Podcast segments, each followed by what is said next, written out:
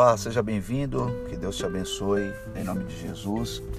Hoje eu quero, como primeiro episódio do nosso podcast, quero aqui deixar a mensagem: tudo começa a partir de Deus. A palavra do Senhor em Gênesis capítulo de número 1 diz que a terra era sem forma e vazia e que o Espírito de Deus pairava sobre a face do abismo e Deus disse: haja luz e houve luz. A nossa vida, ela não é um acaso. Nós não somos um acaso. Nós não somos a evolução de animais. Nós não somos a criação de uma explosão cósmica que foi gerando vida humana. Nós somos um projeto de Deus. A sua vida é um projeto de Deus, a minha vida é um projeto de Deus. A palavra de Deus é a maior fonte de verdade que temos em nosso poder. Ela é incontestável.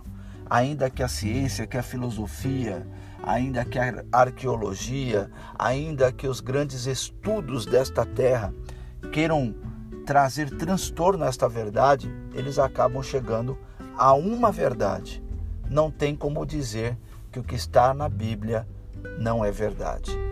Então, segundo as Escrituras, eu e você fomos criados para um propósito, feituras da mão de Deus, projeto de Deus.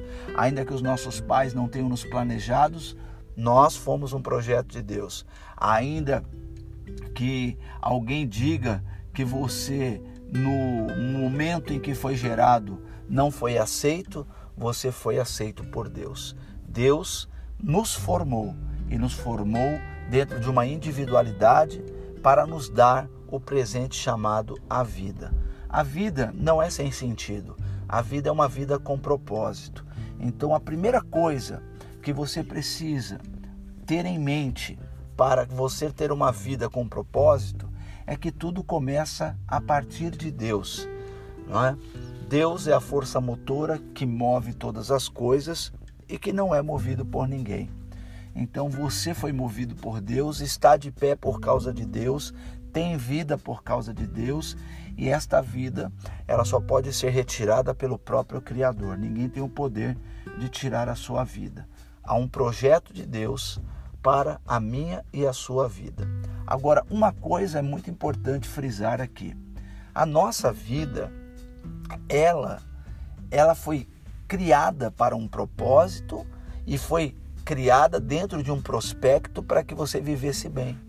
Então, em João, capítulo de número 10, verso 10, parte B, a palavra diz que Jesus veio para nos dar vida e nos dar vida em abundância. Que coisa bonita é você ouvir uma palavra como essa.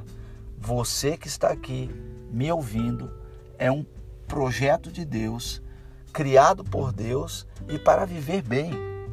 Se você parar para pensar, muitas coisas ruins da minha e da sua vida estão relacionadas às nossas decisões, às atitudes que nós tomamos. Nós somos resultados daquilo que nós mesmos produzimos. Mas Deus tem um plano. Então existe um plano que ele é humano e existe um plano que ele é celestial. E para que eu possa viver o plano celestial, eu preciso colocar Deus como prioridade é? prioridade. Jesus ensinou isso em Mateus capítulo 6, verso de número 33. Buscai primeiramente o reino de Deus e a sua justiça, e as demais coisas vos serão acrescidas. Ou seja, quando Deus é prioridade, eu sou prioridade. Quando Deus está em primeiro plano, Deus dirige, ele conduz, ele me leva a viver a vida que ele tem preparado para mim. E para que isso aconteça na minha vida, eu tenho que ter, volto a dizer, Deus precisa ser prioridade. É você entregar a sua vida completamente na mão de Deus. Talvez você está me ouvindo vivendo o maior drama, o maior problema, a maior dificuldade da sua vida. Pois bem, hoje eu quero deixar aqui um recado de Deus para você. Entrega isso na mão do Senhor.